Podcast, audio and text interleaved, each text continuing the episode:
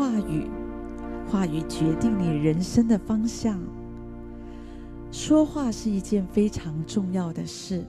我们每一天，每一个人都不停的说话。我们常常有需要，需要说话。可是有的时候，因为不会说话，或者不知道怎么正确的说话，常常一不小心就得罪人，或者伤害自己。圣经告诉我们：人必吃口中所出的果子。所以，我们的话语。有创造的能力，就像种子一样，你种苹果就会收成苹果，你种柳丁会收成柳丁，所以你说的话也会结出相应的果子来。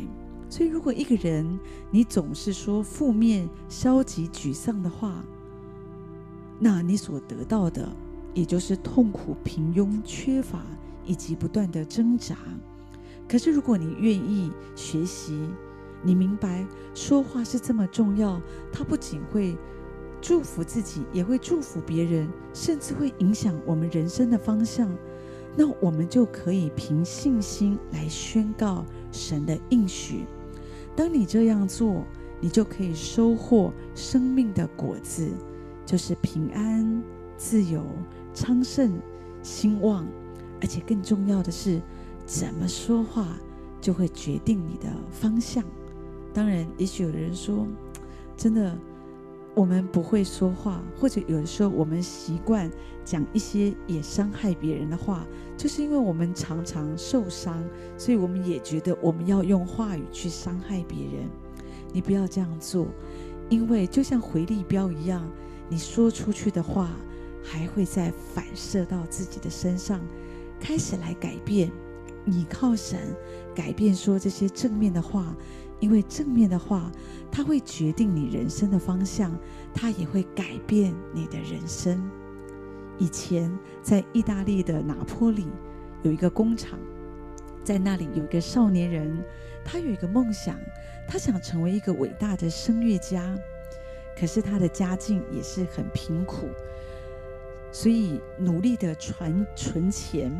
他就是去上音乐课，想要透过这样的学习成为一个伟大的声乐家。可是没有想到，他才上第一堂音乐课的时候，老师就对他说：“嗯，你的资质不够，你无法成为一个声乐家。你的声音啊，就像从门缝中吹进来的空气，气若游丝。”老师无情的批评。让这个少年人非常的挫折，回家就哭泣，就痛苦。可是这个少年人的母亲就紧紧抱住他的孩子，对他的孩子说：“儿子，你可以的，你不要失望。老师的话也不是真理，所以上帝一定会帮助你。而且妈妈就算牺牲一切。”也会帮助你成为一个优秀的声乐家，所以不要失望，你可以的。所以这个少年人受到母亲的激励，他就开始认真的练习唱歌，很努力。他就拒绝那个负面的声音，所以有的时候这个声音还是会偶尔飘到他的脑海里，告诉他：你不会成功，你无法成为声乐家，你的声音气若游丝。可是，他就学习拒绝听这个声音，他接受妈妈说的：“你可以的，你可以的。”就这样，他很努力的学习歌唱。后来，他成为闻名世界的声乐家卡罗素。所以，你会发现，一句充满爱、充满温暖的话，是如此的有能力。它可以鼓励一个受伤的心，可以扭曲一个人的生命。圣经有很多的地方都提到，说良言如同蜂房，使心觉甘甜，使骨得医治。又说义人的口滋生智慧，乖谬的舌必被割断。神的话告诉我们，生死在舌头的权下，所以你怎么说话，你有没有想过，它会决定你的生死？所以，既然这么严重，那我们更应该谨慎小心的来说话，不仅对我们自己，对我们旁边的人也是这样。因为话语是非常的有力量，它可以造就人，可是它也可以伤害人。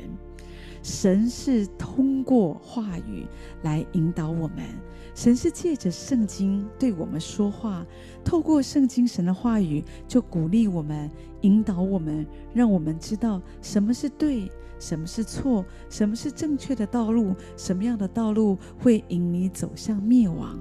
所以，让我们这样学习，也许借着读圣经，你会有更多明白神在你生命中的计划，或者神对你的爱。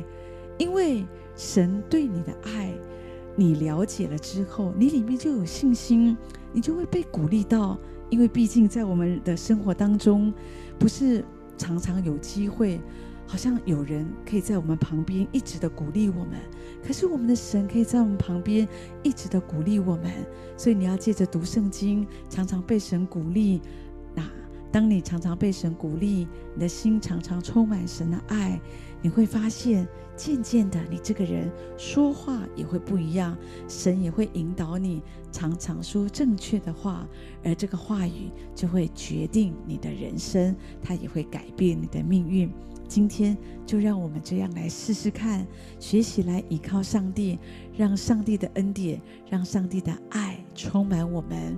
如果你觉得你常常被人的话语伤害，没关系，过去的就让它过去。今天是一个新的开始，让我们重新开始，求神帮助我们，常常说安慰、造就、劝勉的话。说那些充满爱的话、温暖的话，对自己也对别人，这样你会发现你自己的人生不一样，而且借着你，别人的人生也会得到祝福。